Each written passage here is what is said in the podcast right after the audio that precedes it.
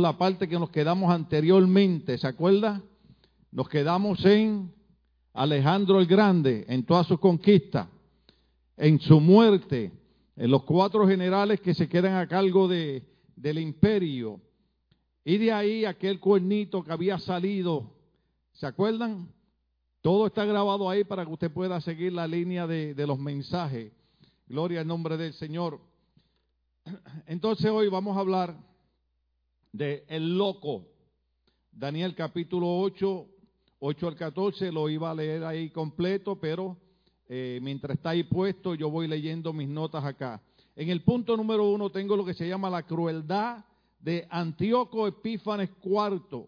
Antíoco Epífanes IV es uno de los reyes que vienen después de estos reyes que se levantan. Para eso tuve que traerle una Biblia de índole católica, episcopal, gloria al nombre del Señor, porque hay un libro que voy a usar que no aparece en nuestra Biblia porque nuestra Biblia no contiene los libros apócrifos. Libros apócrifos son aquellos en los que no aparece mencionado eh, el trabajo redentor de Cristo, eh, la experiencia del Espíritu Santo, sino que son libros que tienen un enfoque más bien histórico. Y naturalmente eh, es muy bueno, gloria al nombre del Señor. en, en Macabeo, en esta Biblia, lo dice de esta manera para que usted tenga eh, una idea de lo que dice.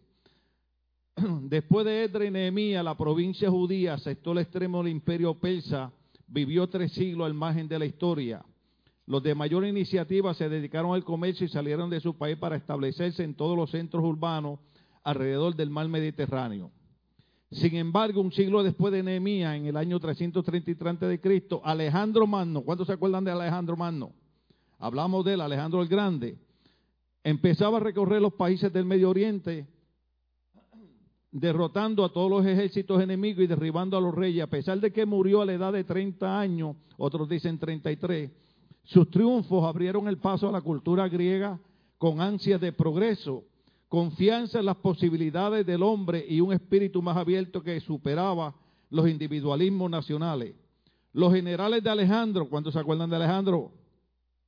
Se repartieron su inmenso imperio.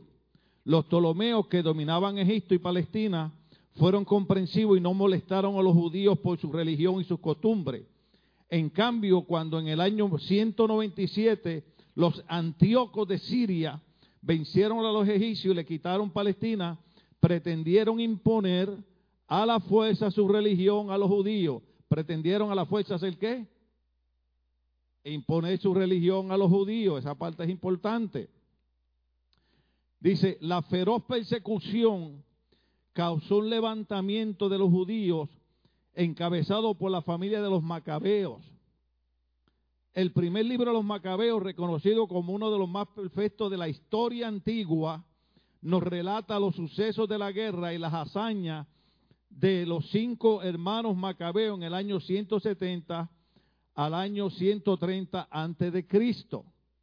¿Ok? Por eso es que nosotros leemos casi todas las versiones eh, bíblicas y leemos la historia. Había una familia llamada los Macabeos, que son los que se levantan en guerra en contra de estos imperios que quisieron hacerle daño, quisieron quitarle la, la, religión y por eso le hemos llamado Antíoco Epífanes IV, le hemos llamado el loco. ¿Estamos aquí todavía? Que la, la, la, me está buscando, me está buscando la, la computer. Yo le, le, pongo mi foto ahí, pero como me cambié los espejuelos, ¿cuántos se dieron cuenta que cambié los espejuelos? Sí, porque los otros se me rompió una pata y le puse té negro como hacen los viejitos, pero un lente me quedaba acá arriba y el otro acá abajo.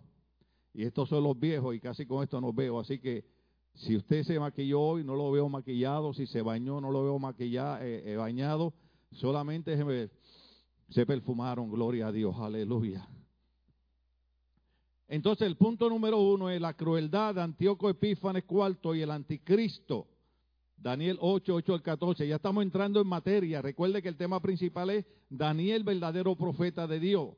Recuerde que muchas de las profecías del libro de Daniel ya se cumplieron, pero hay un sinnúmero de profecías que no se han cumplido que exactamente eh, tienen que ver con la época que estamos comenzando a vivir. Muchas de las profecías de Daniel están comenzando a tomar forma ahora en nuestros días. Por eso es que este tema es tan importante.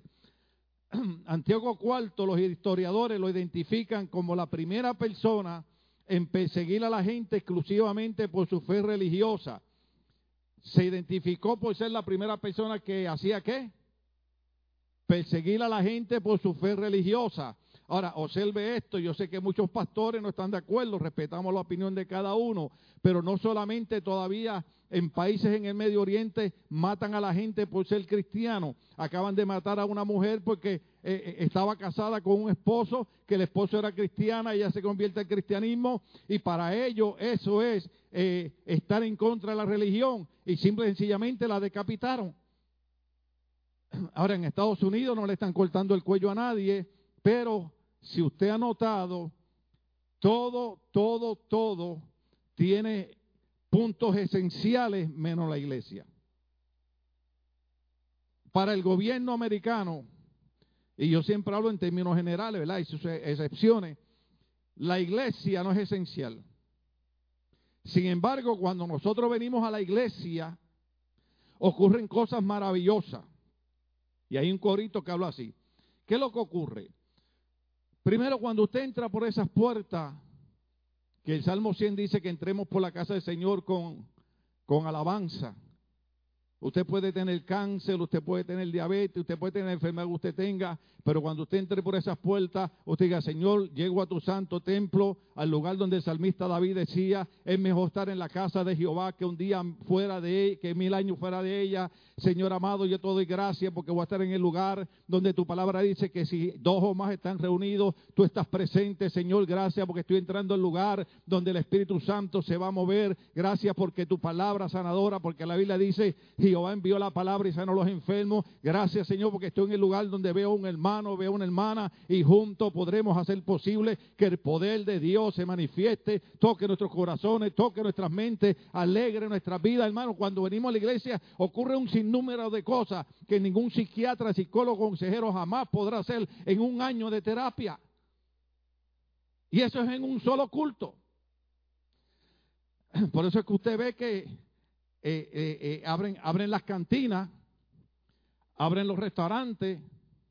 Esta mañana yo estaba viendo las noticias que ahora mismo felicito a los Dodgers por su campeonato. Aleluya. ¿Algún Dodger aquí? Denle un aplauso a Dios por ello.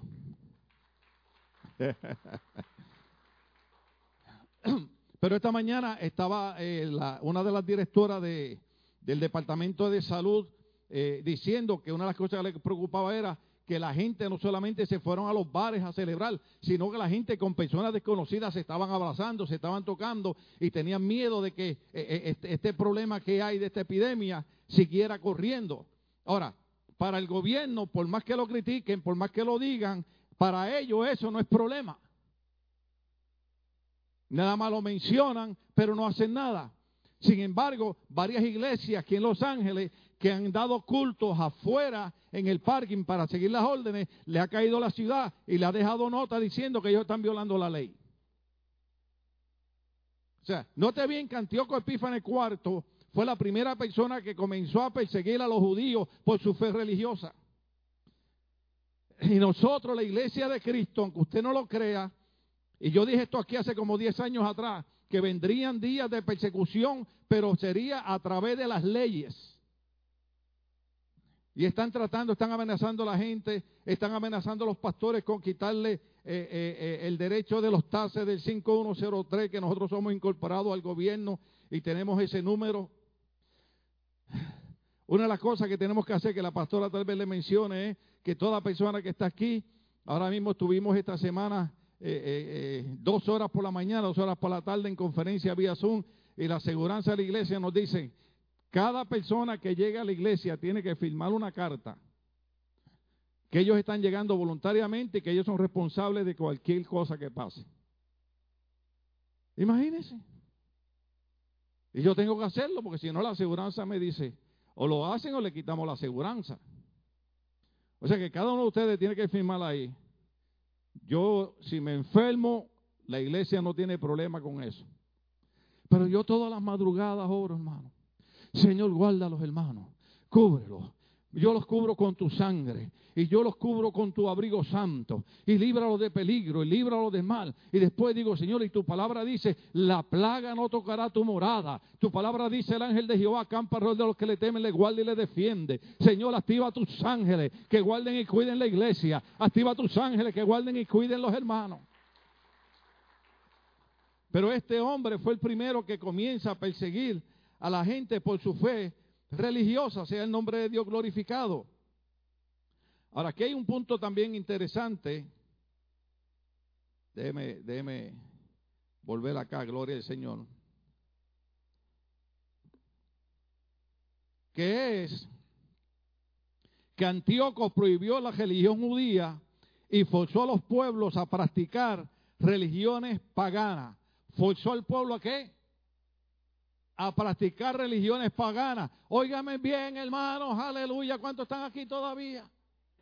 Dios me dé fuerza para poder terminar este mensaje. Una de las cosas que Estados Unidos está viviendo es, hermano, que cuanta religión pagana viene de cualquier país, cuanta costumbre rara que va en contra del cristianismo, el gobierno la apoya, el gobierno la respalda y el gobierno quiere obligar a los cristianos que practiquemos religiones paganas. Usted no puede tener, hermano, un, un símbolo de cristianismo en la oficina suya, pero yo tengo una foto ahí bien donde las oficinas y en las escuelas tienen bandera del movimiento LGBTQ.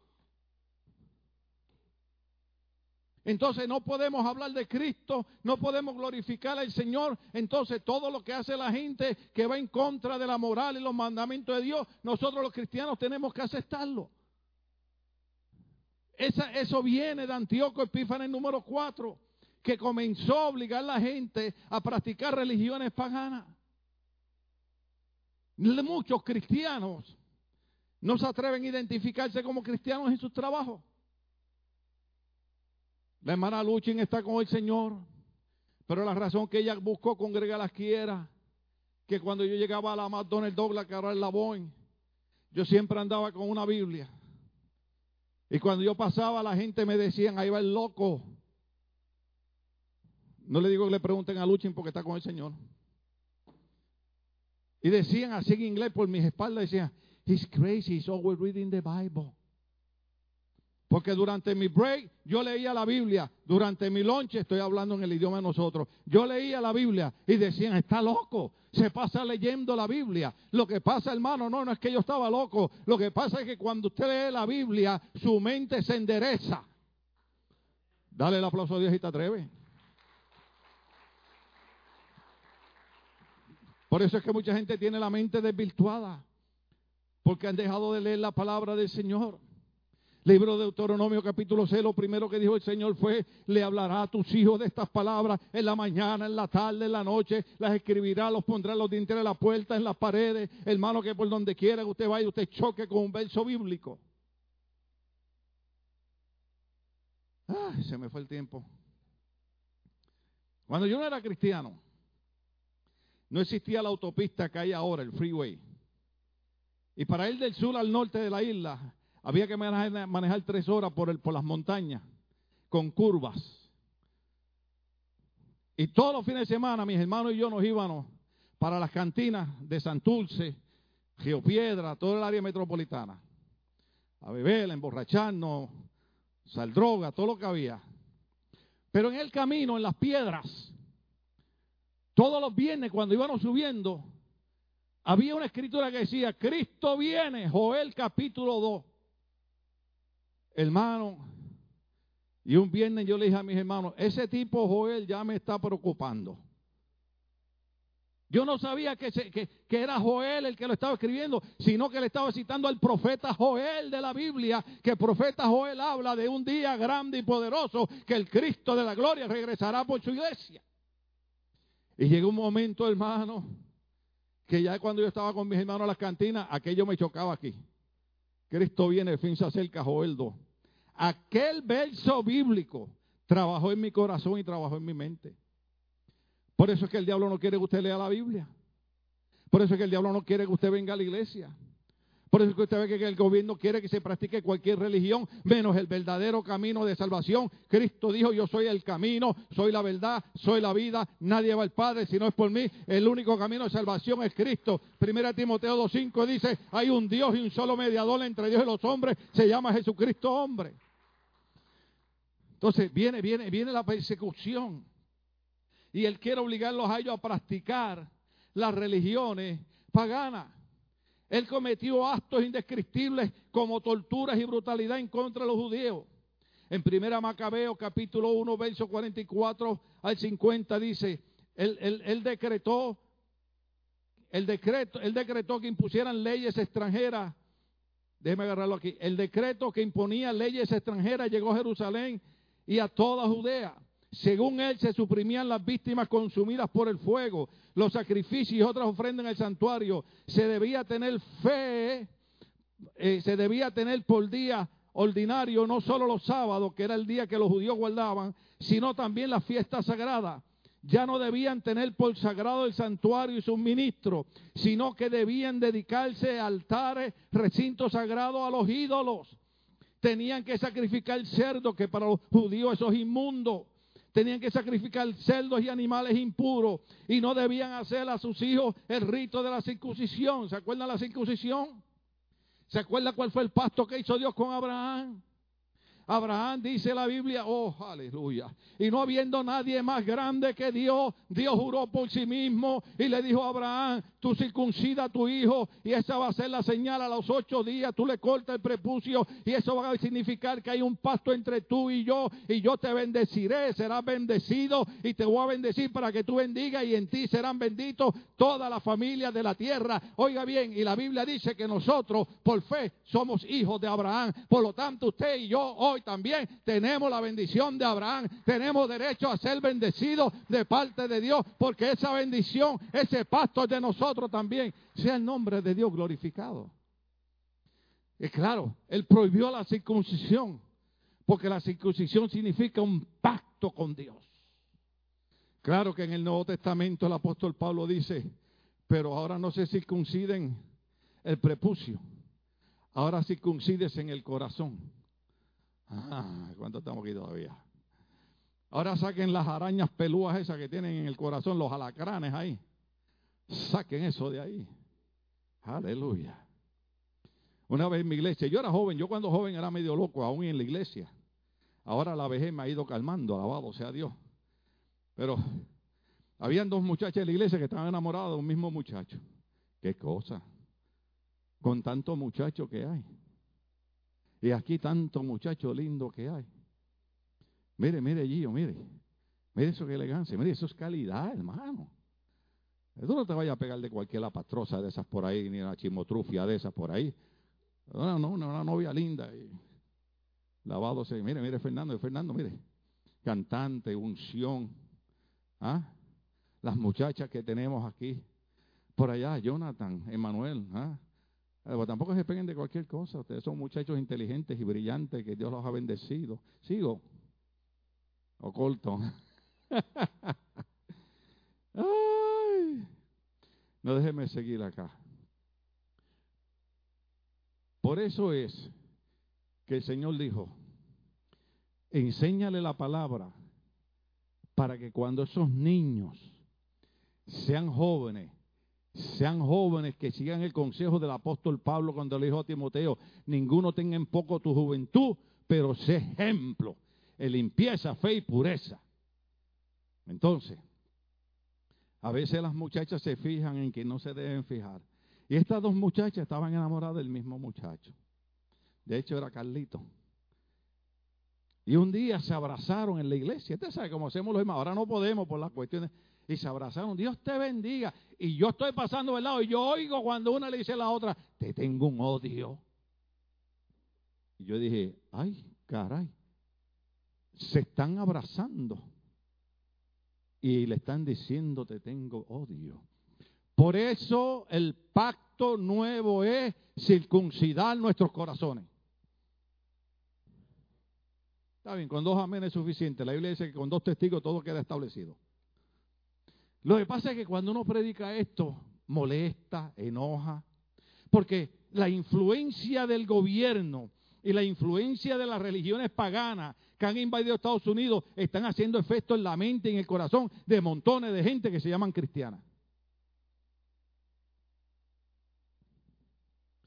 O sea, llegar el momento que una persona no se atreva a decir un amén porque la gente que está al lado se puede ofender. Llegar el momento que un cristiano no puede decir gloria a Dios porque la otra persona se puede ofender. Yo le puse la foto que estamos en una sociedad tan débil emocionalmente que de cualquier cosa se ofenden. Pero no se ofenden del pecado, no se ofenden de adulterio, no se ofenden de la, de la fornicación, no se ofenden de estar robando, no se ofenden del fraude, pero se ofenden de Dios. Jesucristo dijo, el que se avergüence de mí de mis palabras delante de esta generación perversa, le llamó generación qué? Perversa, yo me avergonzaré de ello delante de mi Padre Celestial. Por eso, hermanos, que nos digan aleluya. En Puerto Rico me gritaban, aleluya, café puya, café puya es café sin azúcar. Que, que nos digan fanáticos, ¿Usted no cree que valdría la pena, aunque nosotros somos una iglesia muy balanceada y muy equilibrada, ¿usted no cree que vale la pena que nos llamen fanáticos de alguien que dio su vida por nosotros cuando no merecíamos que Él muriera por nosotros? Yo quiero ser fanático de Cristo. Yo no quiero ser fanático de los artistas Hollywood que están divorciados seis, siete veces. Yo quiero ser fanático de aquel que cuando yo no lo merecía, dio su vida por mí en la cruz del Calvario. Fanático de Cristo. Una compañía de trabajo una vez me dijo, ¿cuántas veces tú vas a la iglesia? Le digo, voy los miércoles, voy los viernes, voy los domingos. Me dijo, oh, you are very fanatic. Le dije, yes. Nada más porque vengo tres días a la iglesia, soy fanático. ¿Cuántos de ustedes han estado cuatro horas viendo un juego? ¿Cuántos fanáticos hay aquí? No lo digo. Yo estuve una vez viendo un juego el año pasado. ¿Cuánto duró aquel juego? ¿Cuatro horas? ¿Cuánto? Casi seis horas, seis horas, seis horas. Y, estaba bueno, estaba bueno. pero llegó un momento y le dije, pero esto no se acaba. Y me tiré seis horas de un partido de béisbol, hermano. Después dije, ahora tengo que leer Biblia tanta para compensar esas seis horas que perdí viendo el béisbol. No es que no veamos béisbol ni baloncesto. Nosotros creemos en, disfrutar de todas estas cosas que Dios puso en nuestras manos. Pero Dios no puede ser plato de segunda mesa. La Biblia habla de dar las primicias a Dios. La Biblia habla de traer los primicios a Dios. Una de las cosas que le dijo a su pueblo en Levítico, Deuteronomio, trae las primicias a Dios. Lo primero se lo damos a Dios. La primera alabanza es para Dios. Nuestro primer tiempo es para Dios. Cuando le damos a Dios las primicias, Dios se encarga de darnos el resto que necesitamos. La Biblia dice, busca el reino de Dios y su justicia primero y luego todas las demás cosas serán añadidas. Lo que tú necesitas, Dios te lo va a añadir. Lo que tú necesitas, Dios te lo va a dar. Pero hay que buscar a Dios primero. Hay que darle las primicias a Dios. Y este hombre comenzó, hermano, a, violar los sábados que eran sagrados para los judíos. No lo celebren, las fiestas sagradas, como la fiesta de los tabernáculos y todas, todas esas fiestas que ellos acostumbraban que tienen significados poderosos. Eh, él prohibió que las celebraran. Y también decía, ya no debían tener por sagrado el santuario y tampoco sus ministros. Mire, hermano, esa es la época. A mí alguien me preguntó, ¿por qué cuando usted va a una oficina o algo de gobierno usted no dice que es pastor? Le digo, porque ya a ellos no les importa, ya ellos no respetan los pastores, ya a ellos no les importa que uno es cristiano. Ellos cuando ven, oyen que uno es pastor, lo que ven es un enemigo. ¿Saben por qué ven un enemigo? Porque Cristo dijo, no quieren venir a mí porque están en tiniebla y yo soy la luz y cuando vengan a mí, mi luz va a sacar lo que ellos están haciendo en tiniebla. Por eso es que los cristianos nos ven como enemigos. Pero mejor que nos vean como enemigos pero directos para el reino de los cielos. ¿Cuántos estamos aquí todavía? Enemigos de ellos, pero directos para el reino de los cielos.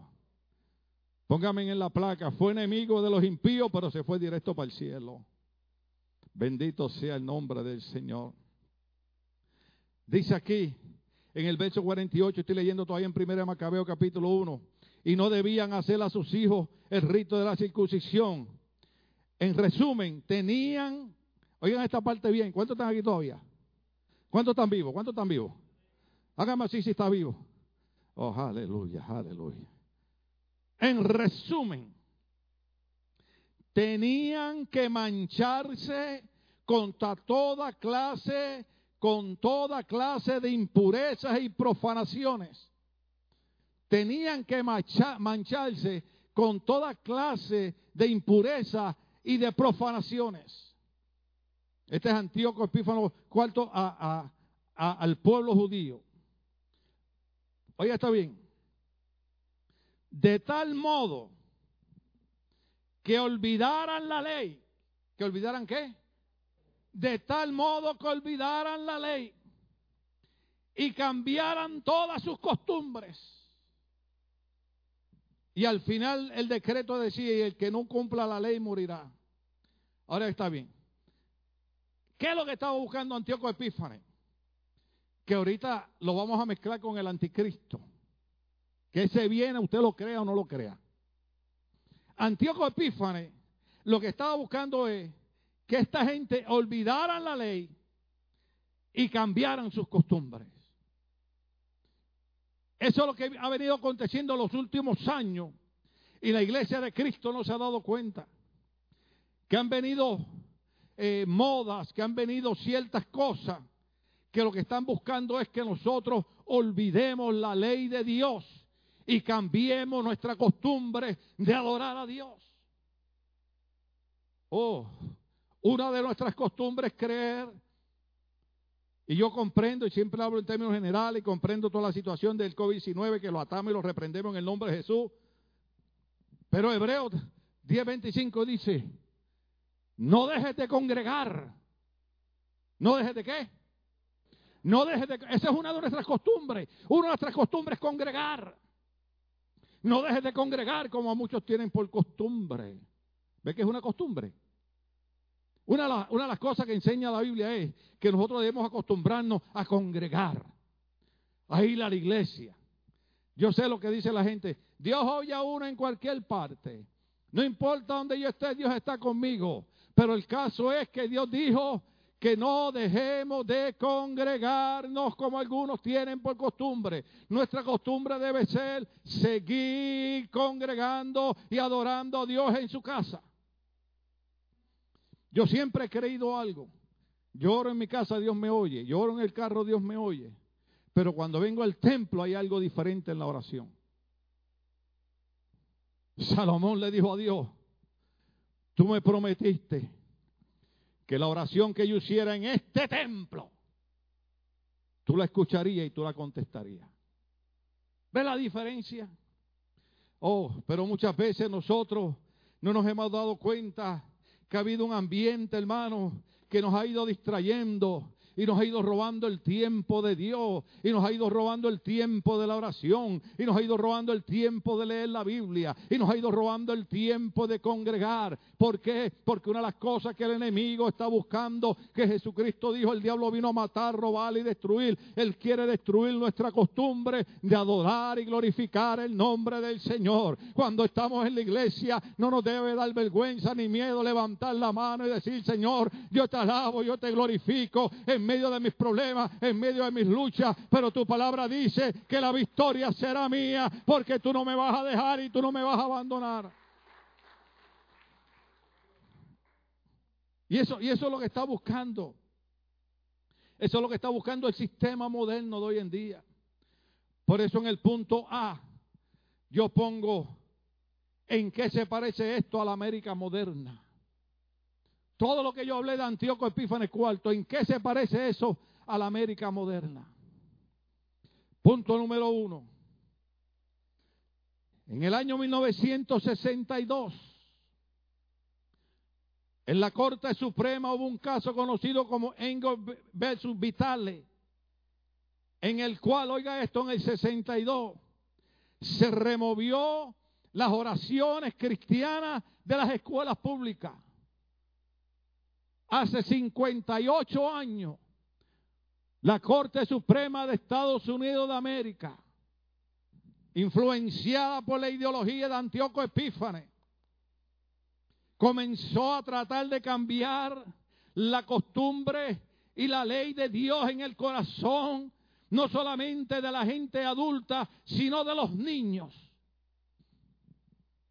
Y yo sé que hay un pastor que yo lo respeto mucho porque él es una eminencia y él puso, no, la Corte Suprema no eliminó la ley de la oración, la Corte Suprema lo que dijo era que, que los estudiantes podían orar, pero tenían que orar allá calladitos aparte. No, pero es que esa no era la costumbre. La costumbre antes de, de, del 62 era que antes de empezar la clase todos los niños se ponían de pie y la maestra hacía una oración a Dios Padre en el nombre de Jesucristo.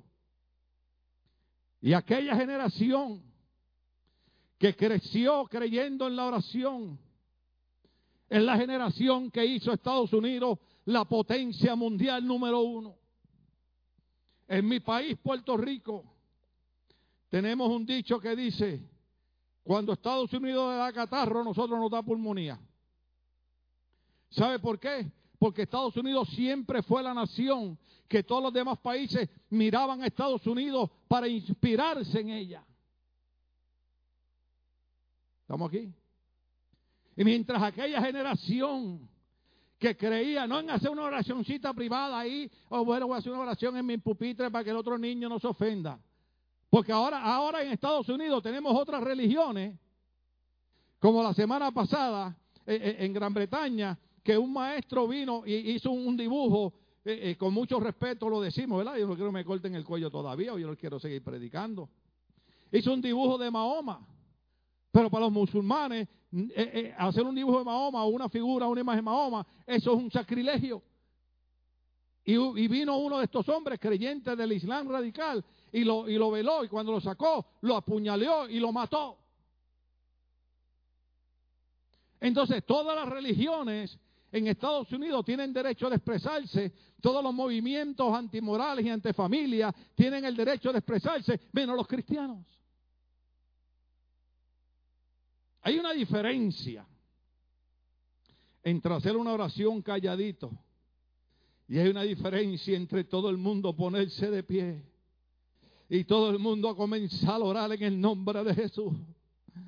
Oiga, hermano, cuando, cuando el pueblo empieza a orar, me recuerda aquel corito que decía, Elías, Elías oraba. ¿Ah? ¿Y qué pasaba cuando Elías oraba? El fuego de Dios caía. Cuando la iglesia se pone a orar junta, cuando la iglesia no ora calladito, sino cuando la iglesia abre su boca, porque la Biblia dice que aún, oiga, oiga bien, hablando de lo de los niños, la Biblia dice de los, desde los pequeños, de los que maman, perfeccionaste la alabanza. Cuando la iglesia comienza a alabar a Dios, cuando la iglesia comienza a orar a Dios, algo raro ocurre y es que el fuego del Espíritu Santo cae sobre la iglesia y los demonios se van en el nombre de Jesucristo. Las cosas cambian cuando la iglesia entiende que hemos sido llamados por un Dios todopoderoso. 1962, ¿qué tenía que ver el antiguo Epífanes cuarto con la América moderna? Que antiguo Epífanes lo que estaba buscando era cambiar las costumbres y el espíritu de adoración en el pueblo judío. Y hoy en día tenemos políticos que no les importa ni usted, ni sus hijos, ni sus nietos y anda peleando por ello. ¿Ah? A mi casa ha ido un muchacho como más de ocho veces, ya se las he contado, para pedirme permiso para ponerle en el patio eh, el cartelón para votar por una persona. Que yo no sé ni quién, perdone la expresión, ¿puedo hablar puertorriqueño? Yo no sé quién diablo es. Y entonces Cindy dice, vamos a averiguar. Cuando yo empiezo a averiguar, y ahorita vamos para ese punto. El primer punto que el hombre pone es, estoy a favor de Planned Parenthood. ¿Sabe lo que significa eso? Que está aprobado por gente que entraron con cámara secreta a este supuesto eh, eh, eh, organismo que ayude que supuestamente la mujer en su embarazo, se descubrió que los niños que abortan ahí venden los órganos y las partes de los niños.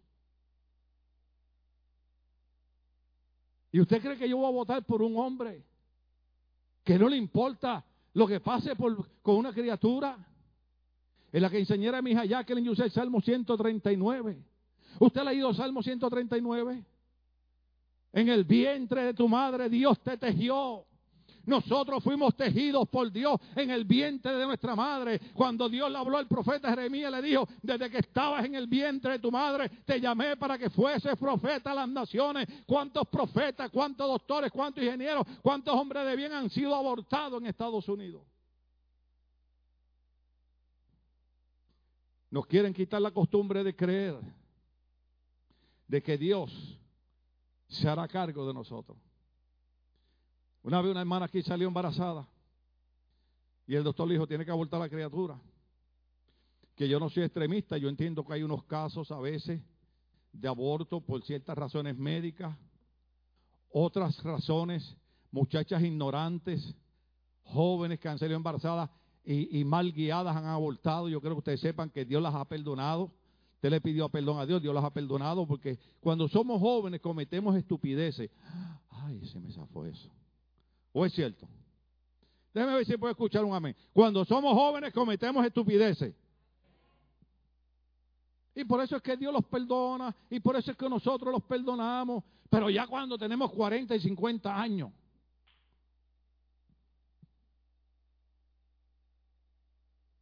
Se fue el tiempo. Estar cometiendo errores a los 40 y 50 años. Dios nos agarre confesados. ¿Cuánto estamos aquí todavía? Corto sigo. Entonces, se elimina esa oración en el 62. Vamos a quitarle la costumbre a estos niños de creer que si ellos oran, Dios los escucha. ¿Ah? Yo no sé usted, pero inclusive hasta cuando yo no era cristiano, que me tocaba tomar un examen en la escuela, oraba a Dios. ¿Cuántos oraban a Dios cuando le tocaba un examen? Especialmente cuando llegaba al área de matemáticas. Me parecía como la película esa del negrito ese que los números se le cruzan. Ya ni sé ni cuál es, pero... Y yo decía, Dios mío, ayúdame. Y yo citaba el Padre Nuestro como diez veces tomando un examen. ¿Cuántos hicieron el Padre Nuestro agarrando un examen? Pero aquí jóvenes que no entendieron lo que yo dije. How many of the young people here really, when you're taking a test, you pray to God to help you with that test? ¿Lo dije bien? Ah, domingo viene predico en inglés. Si no, predico en lengua. Y que Dios le dé interpretación.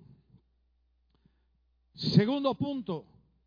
¿Qué tiene que ver todo eso que Antíoco Epífanes quiso hacer con el pueblo de eliminar las costumbres y de dejar de respetar el sábado y de dejar de respetar el santuario y de dejar de respetar los ministros y todo lo que le estaba buscando era borrar la ley.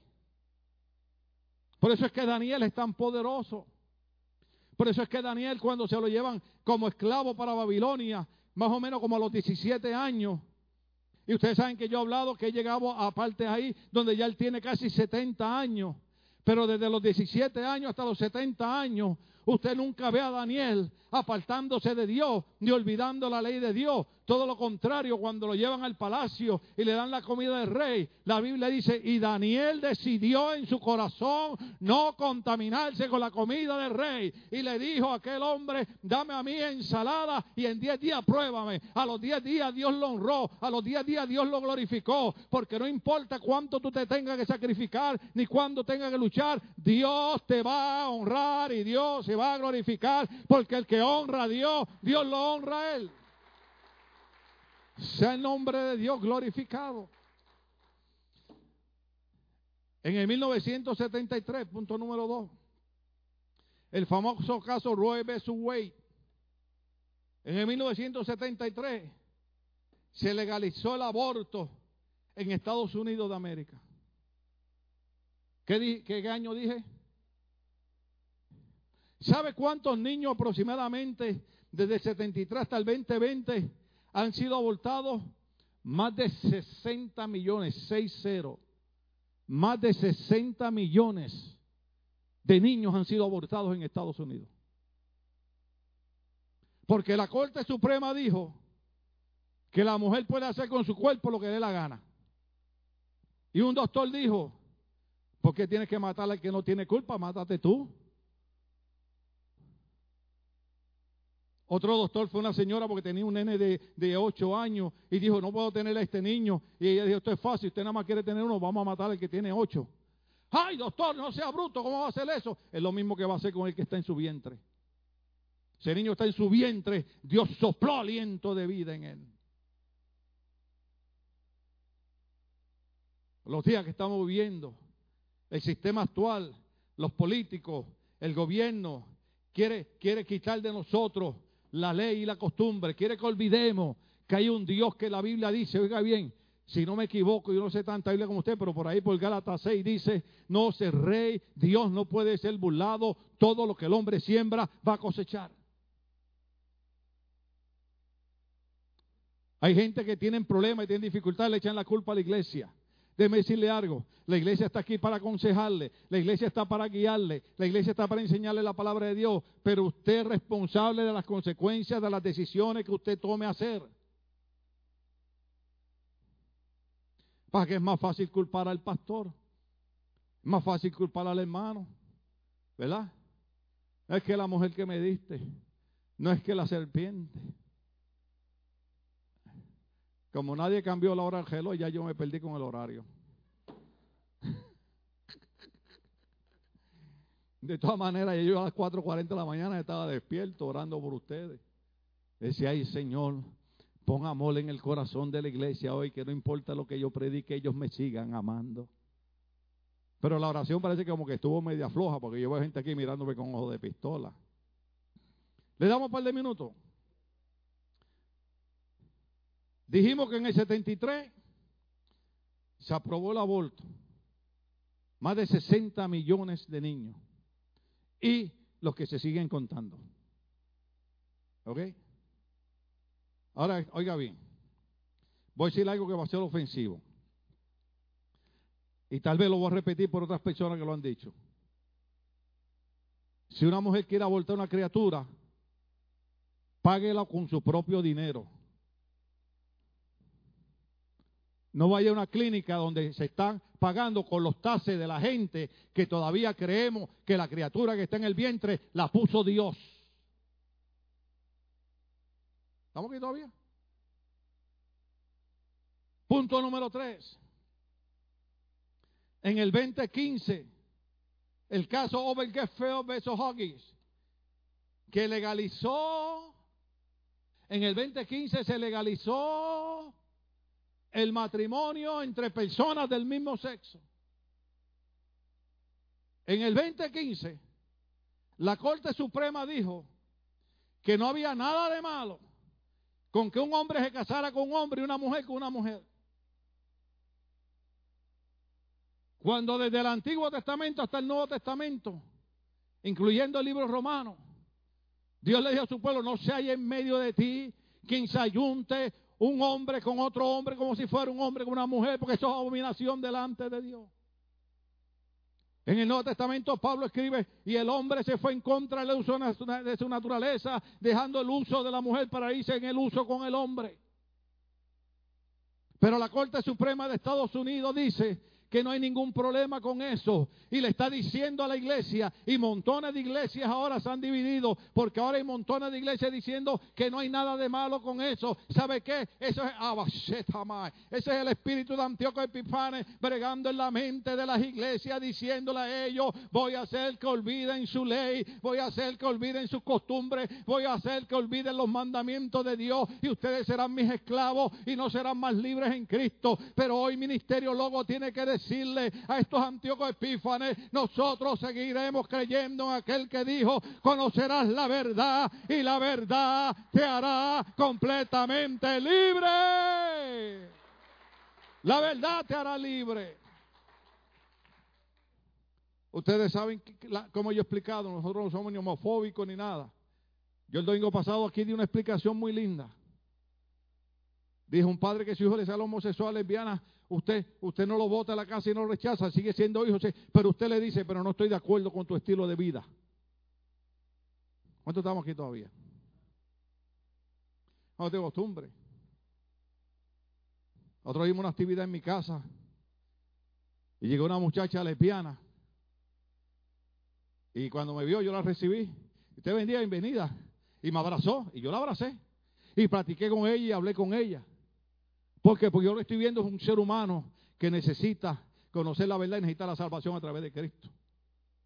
Nosotros no odiamos ni repudiamos ni los homosexuales ni las lesbianas. Nosotros le decimos a ellos que no podemos estar de acuerdo con alguien que quiere hacer que olvidemos la ley de Dios. Usted yo dije algo aquí y lo quiero repetir. Estamos en la época que la gente ha confundido la palabra tolerancia. ¿Ve? Porque tolerancia es que yo me puede decir algo y yo estar en desacuerdo con él, pero yo respeto su punto de vista. Y yo le puedo decir algo y él puede estar en desacuerdo, pero respeta mi punto de vista. Pero oiga lo que no es tolerancia. Cuando yo le digo allí o algo y él no está de acuerdo, pero yo le digo, tienes que aceptarlo aunque no quiera, y yo lo obligo a aceptar un punto mío aunque sea contrario. Eso no es tolerancia. Todos estos movimientos quieren que tengamos tolerancia con ellos, pero ellos no tienen tolerancia con los cristianos. Pueden hacer películas donde se burlan de Jesucristo y no hay nada malo.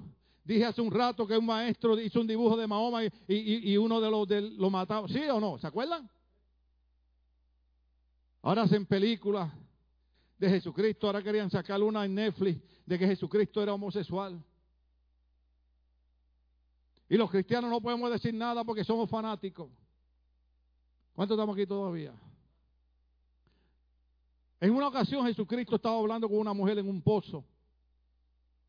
Y le dijo, la mujer, le dijo, mujer, la hora viene y la hora ha llegado en que los verdaderos adoradores han de adorar al Padre en espíritu y en verdad. Iglesia, yo le digo a ustedes lo mismo. La hora ha llegado en que debemos comenzar a adorar a Dios en espíritu y en verdad, donde verdaderamente Cristo no solamente debe ser nuestro Salvador, sino que de hoy en adelante debemos decirle, eres mi Salvador y eres también mi Señor. Esto no es fanatismo religioso, esto no es extremismo, esto es la verdad del Evangelio.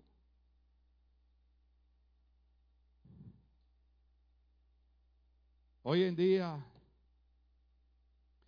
en, Virginia, la gente estaba gritando porque debajo de la bandera de Virginia pusieron la bandera LGBT. Nunca habían puesto una bandera blanca con una cruz simbolizando cristianismo. Porque eso era religión. ¿Sabe lo que están buscando todos estos movimientos, iglesia? Que nosotros olvidemos la ley de Dios. Que nosotros olvidemos las costumbres de Dios. Y yo siempre digo, y suena broma, pero no es, no, es broma, al diablo ya nosotros los viejos no le importamos. El diablo conmigo sabe, no importa lo que yo le haga a ese hombre, él va a morir siendo cristiano. ¿Usted cree que a estas alturas yo le voy a dar la espalda a Dios? Estoy como la película que enseñaron aquí a los jóvenes de Policarpio. Más de 80 años le he servido a Cristo, lo único que ha hecho ha sido hacerme bien. Córteme la cabeza, quémeme, pero no voy a dejar de servir a Cristo. Pero no somos nosotros. En Puerto Rico usamos una expresión, ya nosotros somos unas vacas viejas.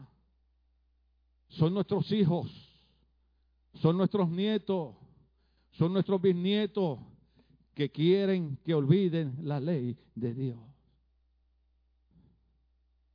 Déjame decirte algo. Cuando nosotros servimos a Dios, Dios nos ayuda y Dios nos bendice. Yo llegué a este país a dormir en un garaje como cualquier inmigrante, a pasar frío,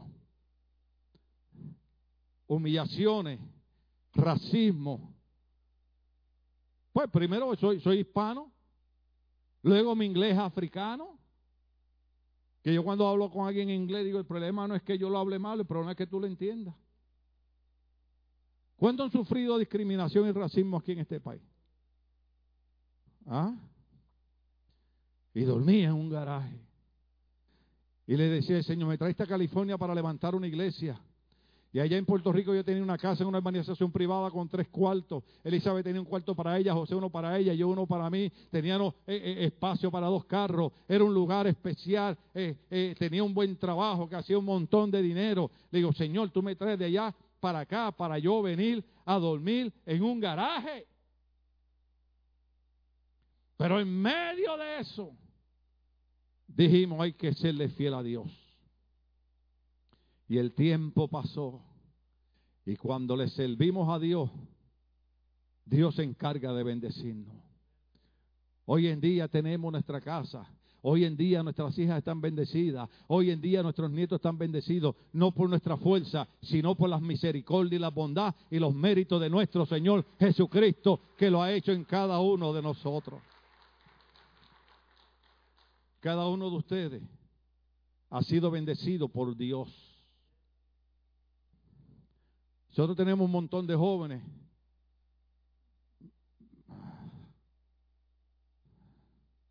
Ya lo pensé. Que a mí a veces me dan ganas de coger el micrófono y compéselo en la cabeza. Sus padres cruzan la frontera, vienen para aquí a trabajar los trabajos, vienen a pasar la humillación de trabajo para que ellos estudien en una universidad, para que ellos aprendan inglés, para que ellos tengan una carrera, y cuando se gradúan de la universidad, lo primero que hacen es irse de la iglesia. A beber, a usar droga, a emborracharse, a vivir como si Dios no hubiera hecho nada por ellos. Déjeme decirle algo. La Biblia dice, la Biblia dice, si algo tenemos es porque lo hemos recibido. Si hoy en día yo, yo y usted estamos bendecidos, se lo debemos a Dios y debemos honrarlo y debemos glorificarlo y debemos reconocer que todo lo que tenemos es por su bondad y es por su misericordia. Estamos de pies, querida iglesia. Seguimos el otro domingo. Si estamos vivos, si Cristo no ha venido. El próximo domingo nos.